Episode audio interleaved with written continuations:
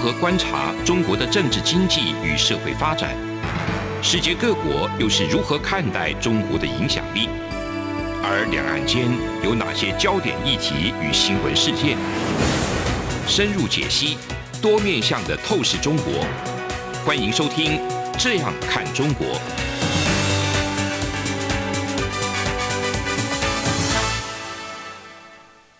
各位听众您好，我是主持人蔡明芳。您现在收听的是中央广播电台《这样看中国》节目，蔡明芳时间。今天呢，节目要谈的主题呢，是主要聚焦在近期哈，就是在过去一年以来，整个呃中国局势的变化，那到底对于整个台湾或整个世界的影响是什么？好，那我想我们在今天，今天哈是这个呃农历过年，那第一次跟各位听众见面哈，那我们也特别邀请到我们陆委会副主委邱垂正副主委哈来到我们节目，跟大家谈谈以目前政府来看哈，整个中国局势的变化，可能对世界或对整个。台湾哈未来可能会产生的一个影响效果是什么？以及我们政府跟国际上各国在合作上有没有什么样可以一起合作的这个空间？那我们在节目之中都会一起跟我们的听众朋友来分享。好，那我们现在先邀请一下我们邱副主委。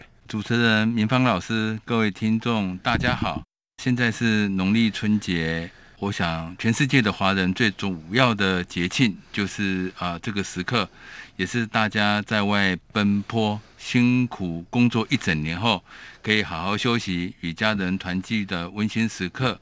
在这里，要祝福大家在未来的一年虎运亨通、虎虎生风，不论工作或是生活，也都能够心想事成、海阔天空。谢谢明芳老师，谢谢这个邱副主委。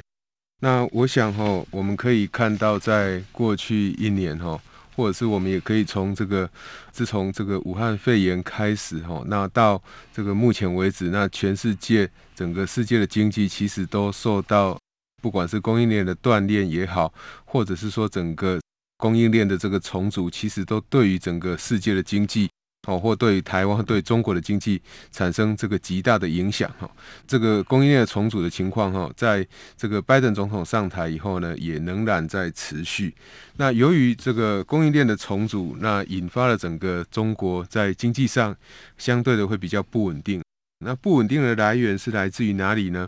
那第一个当然是，我想我们在节目之中一直不断的去跟听众朋友分享的是说，我们可以看到这整个供应链的重组，它所带来的一个比较大的影响，当然是过去在中国这个持续生产的，把中国当做世界工厂的这些外国厂商，他们慢慢的降低了在中国的这个投资哦，那以往越南、以往这个东南亚这些国家，以及这个像印度、南亚的国家。那一些高阶的产品也移回到了日本，移回到像我们台湾这些国家里面来生产，所以中国的经济，呃，事实上呢是相对于过去这一二十年来，中国慢慢成长为世界的工厂是有很大的改变的。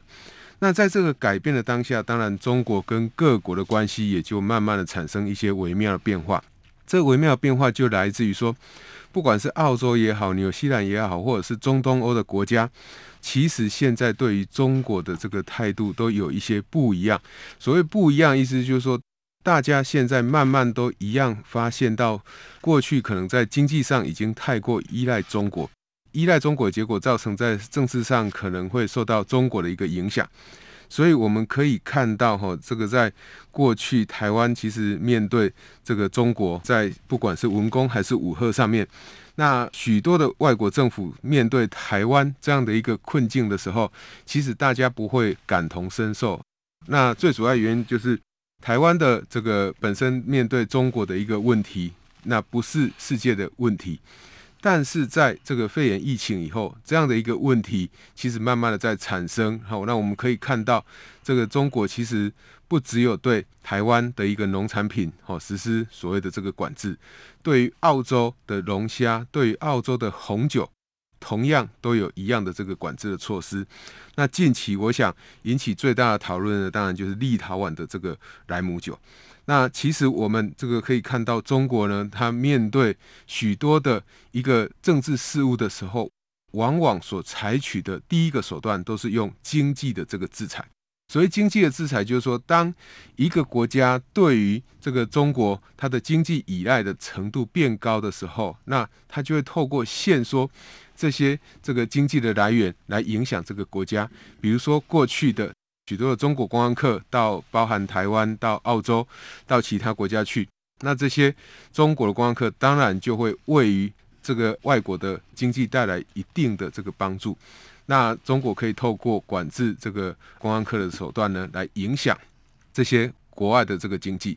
所以，我们面对这样一个经济的这个制裁，其实台湾在这一方面是蛮有经验的。那我们当然也比较可以看到哈，台湾在面对虽然中国持续在经济的这个议题上，那跟过去有比较大的一个改变的时候。那对台湾的经济的冲击，其实呃，我们台湾政府也试图的哦，努力的让这个经济的伤害把它降到最小。那我想从二零一六年走到现在，那其实台湾在这一块其实是做得相当不错。那也可以看到我们去年的这个经济成长率是创下这个非常亮眼的一个成绩。好，虽然我们的出口。这个比重还是相对比较高，但是我们出口里面的一个产品，其实在科技产业上，台湾是非常的有这个竞争力的。好，而且这个利基的领先程度，其实是相对国外而言是有比较大的。那我们今天特别邀请到我们邱垂正副主委到我们节目之中来，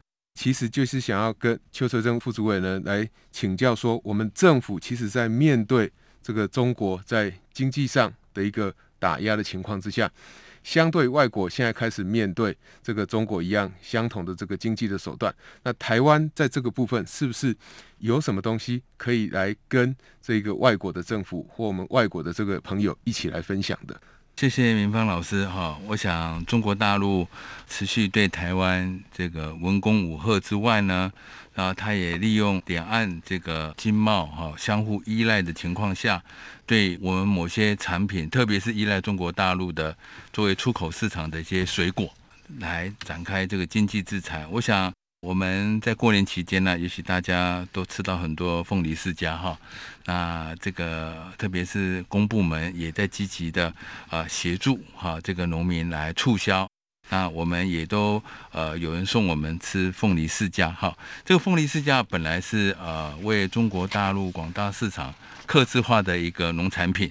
呃，我们都比较少去使用这个凤梨世家。不过今年的机会特别多，那最主要是说，中国大陆在去年九月啊，啊，就突然下个禁令，说我查到你们输往中国大陆这些水果当中有一些有害生物，然后在九月十九号宣布这个事情，说截获有有害生物，九月二十号。起就暂停这个台湾的凤梨世家和莲雾输入，像这个都不太寻常。就是说，重点在说断就断哈。那我们两岸啊定有两岸农产品检疫检验合作协议，这个合作协议是一个讯息交换的平台。如果我们有任何的这个呃农产品，啊，有一些呃截获的有害生物，应该来相互讨论，如何让它避免哈，或是说呃交换讯息啊，让这个整个农产品啊能够朝这个安检没有问题哈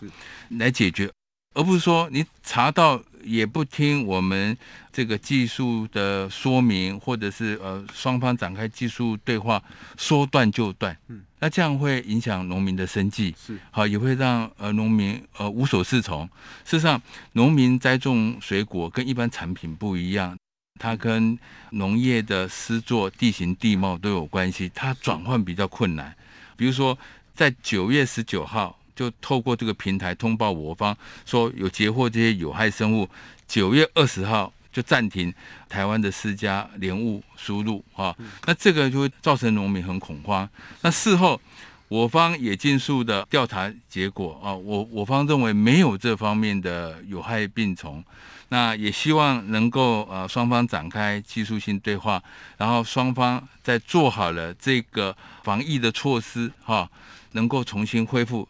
但是这些都没有呃回应哈，就陆方都没有针对我们的技术性对话来做回应，那使得呃农民就就平白受到这么大的损失，那才会有政府部门啊去帮农民促销啊，甚至自行采购的这种情形。那这个状况在去年二月二十五号也发生一件，就是。凤梨。是。二月二十五号，中国大陆也是透过两岸农产品检疫检验的合作协议的平台通报我方，说我们这个凤梨上面啊也有一些有害生物，然后。在三月一号起就停止台湾凤梨输入中国大陆。嗯、那这几样的水果都有一个特征，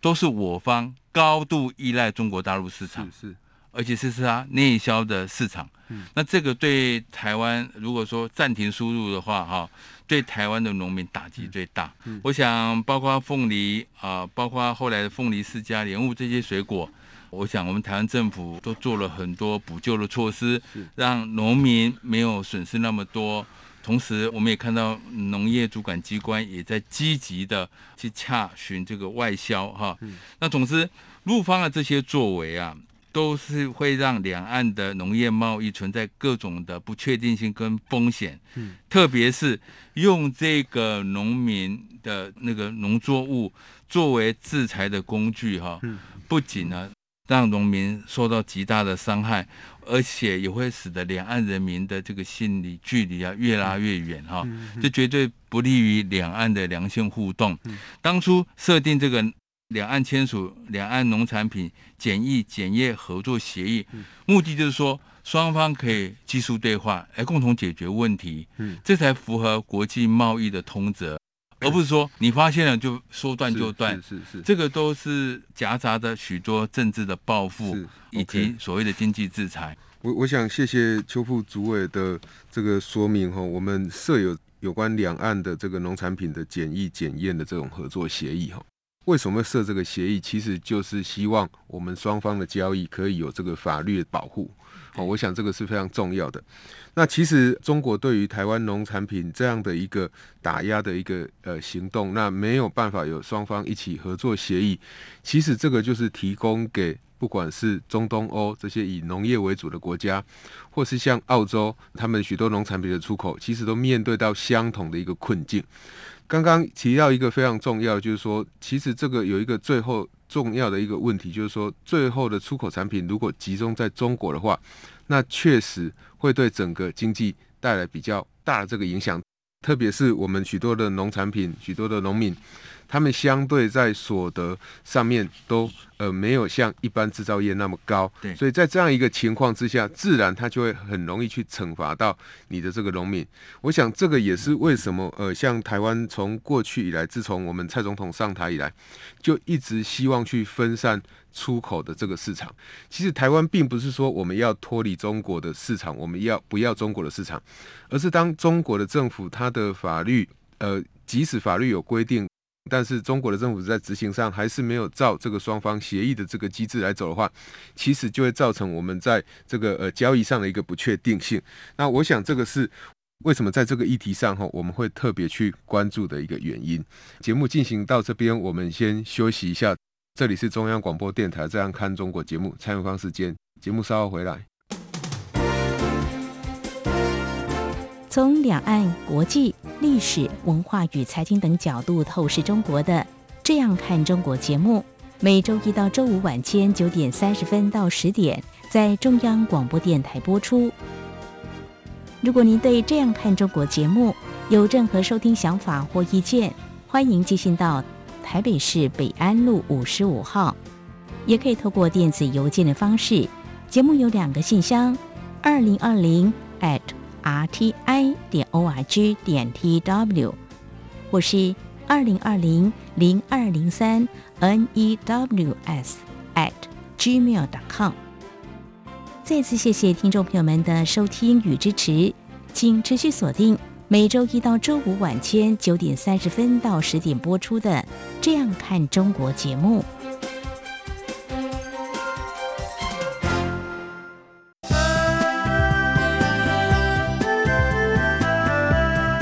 各位朋友，大家恭喜！我是蔡英文。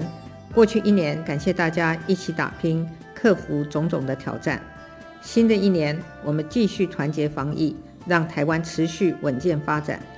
祝福大家平安健康，虎虎生风，福运旺来，新年快乐！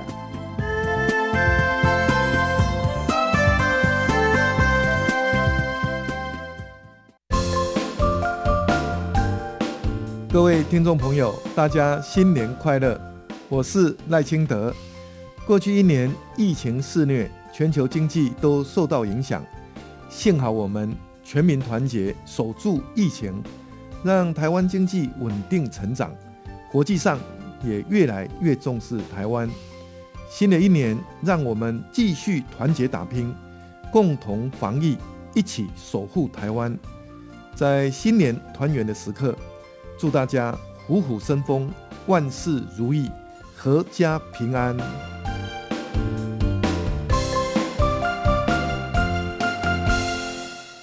各位听众您好。这里是中央广播电台《这样看中国》节目采访时间。我们在节目前半段的时候，特别访问到我们陆委会的这个邱副主委，有关于中国呢，在对于我们台湾农产品也好，或者是像这个澳洲的农产品，或中东欧的这个农产品，像立陶宛的酒类的这个农产加工品的一个打压，那对台湾可能产生的一个影响哦。那另外。最近哈，这个中国国台办哈，他们也特别，中国的官方，他也特别表示，就是说，台湾跟中国贸易额在这十年之间哈，那翻了一倍。他们也不断的去说，台湾在这个经济上是更加依赖中国的，而不是说这个中国跟台湾的经济是可以慢慢的这个分开的。我不知道从这个议题上来看哈。他们所举的例子，当然是根据这个中国自己官方海关的统计，哈，这个台湾跟中国的贸易额在二零一一年，他们提到的是说是一千六百亿美元，那二零二一年呢是增加到了三千两百八十三点四亿美元，所以在这十年之内，哈，他认为就是说刚好翻了一番，哈。那台湾跟中国的贸易额呢，占中国对外的这个贸易的比重呢，从二零一一年的四点四个 percent 增加到二零二一年是五点四个 percent。那我想跟副主委这个说明一下，我们在节目之中也不断的跟听众朋友分享这样的一个观点，对这件事情的看法。那我不知道副主委在这个部分上面，那有没有怎么样的一个讯息，想要一起跟我们听众朋友来这个说明的？首先，呃，我们要引用这个财政部关务署的统计资料哈。那么，我们受益全球经济稳定复苏、创新科技应用及数位转型加速的推展，我们在去年，我国在进出口的总值可以说创历年最高。其中，我们对五大市场，包括陆港、美国、东协、欧洲及日本的出口规模皆创下新高。所以，不只是对中国大陆。当然，我们可以看到中国大陆的统计哈，说两岸的贸易额达到呃，他们统计的是三千两百八十三亿哈。那当然出口是增加的，但是我们不要只看总值，我们要看里面的这个组成。最主要就是电子设备及零件出口大幅成长，它占比超过六成。单单晶片哈，半导体的晶片就比例达到。百分之四十九点六，将近一半是单单晶片，好一项就达到这个一半左右。这个是这个整个呃贸易，所以你说贸易是我们依赖它呢，还是如果以产业的话，是相互依赖的一种格局了哈。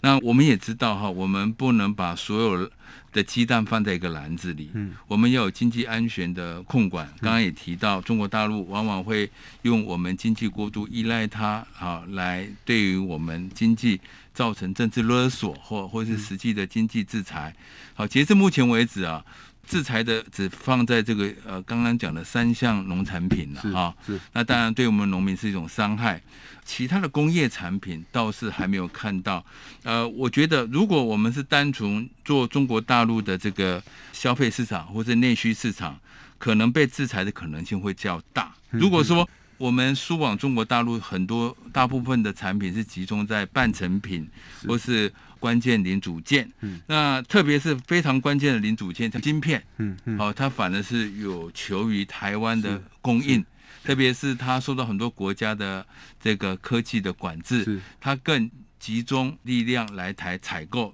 那使得我们晶片在两岸经贸的占比啊啊急剧的升高，嗯嗯、所以到底是谁依赖谁、嗯、啊？我觉得是一种互赖的格局。嗯，那如果是这种生产供应链的啊，我们提供半成品跟关键零组件的话，当然中国大陆不会去制裁，它反正有需要这一类的。这样的经贸关系哈，这是我们看到整个呃不不是从数量来看，也要看它的依赖的各产业部门的这些呃比较哈。我们另外的来看呢，我们对中国大陆的投资来看，我们依据这个经济部投审会，去年哈我们台商赴陆投资金额是五十九点六亿美金，较。前年是减少零点七三，不过我们在拉长来看了、啊，我们在二零一零年最高峰的时候，我们对外投资啊，对中国投资是占我们对外投资比重从百分之八十三降到去年的三十一点八，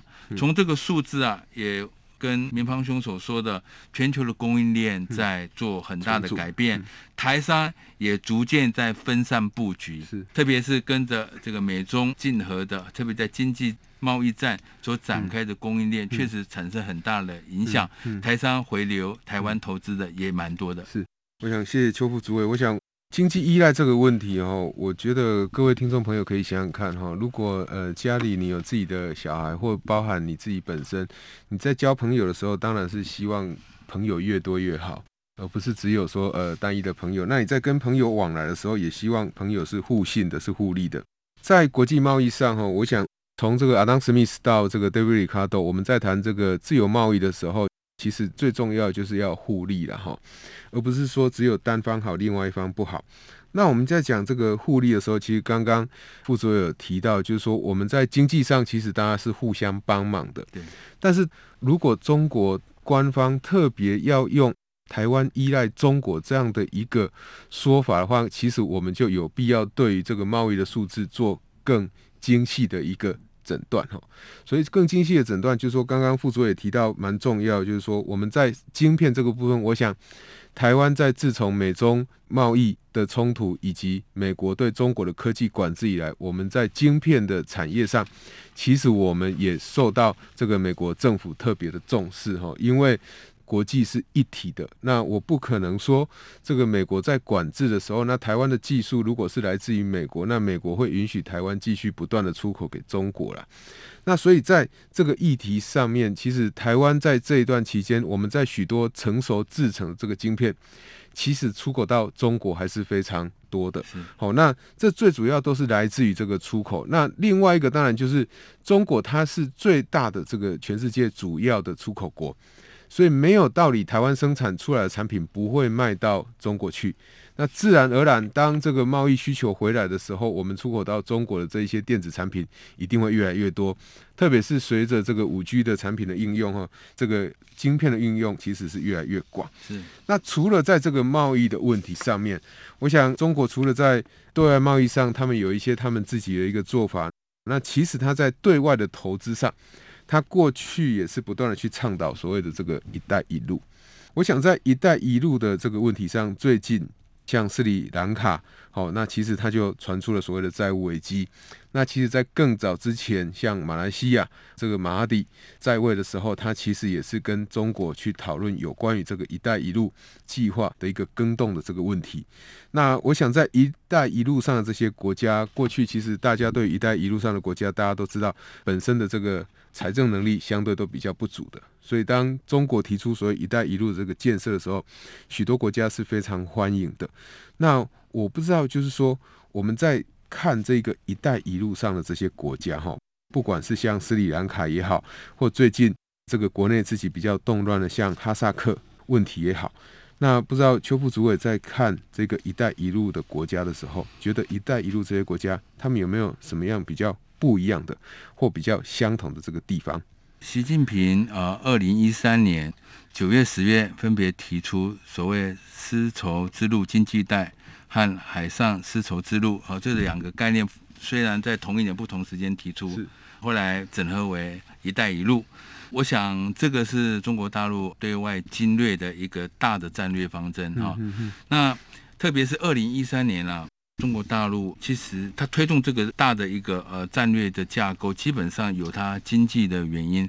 二零一三年那一年呢、啊，刚好中国大陆的经济啊开始遇到很大的一个这个推升的一个障碍，嗯，也就是说生产严重过剩，嗯，累积了非常庞大的铁公鸡部队，也就是说铁路、公路基础设施的生产队伍。嗯。那如果没有继续经济增长，可能社会的就业会出现问题，是，好像我们也知道，中国大陆的大学生呢、啊，每年就业像以今年统计有一千万人，嗯，好，二零一三年大概有八百万人，是，但是你要满足八百万人的这种就业的话，你可能啊，经济上啊，至少有百分之六的这个推升的力量，是，但是二零一三年啊，显然这个力量，呃，就是因为各个产业。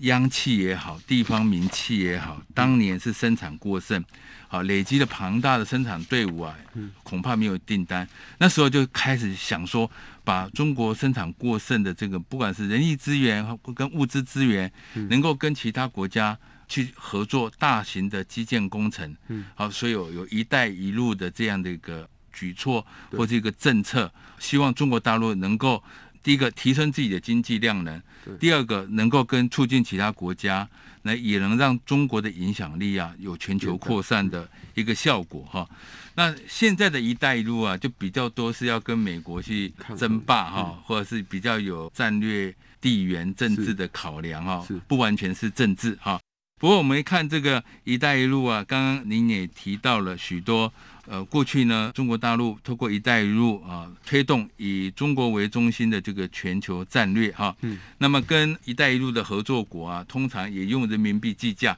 所以你会看到它透过“一带一路”来这个让中国大陆对全球的影响力更高更深的一个做法是很多。而且“一带一路”它有很多固定的公式，比如说重大的基础建设通常是由国企去营造。去得标，嗯，但是这个价格很低，你合作方可能很难支付，是。好，所以中国大会提供很大笔的贷款，交由国企来生产，嗯，那整个投资合作是用人民币计价，是。啊，所以也希望在整个金融面呢、啊，这个是中国所掌握的哈，但是几年来的合作，我们听到很多它引发了什么债务陷阱啊，或是腐蚀性资本的批评。刚刚你有提到斯里兰卡，嗯，这个国家啊，也曾经亲中反中啊，在政治上的主张立场，在他们国内有不同立场。那最近斯里兰卡又因为债务危机频传，情况严峻，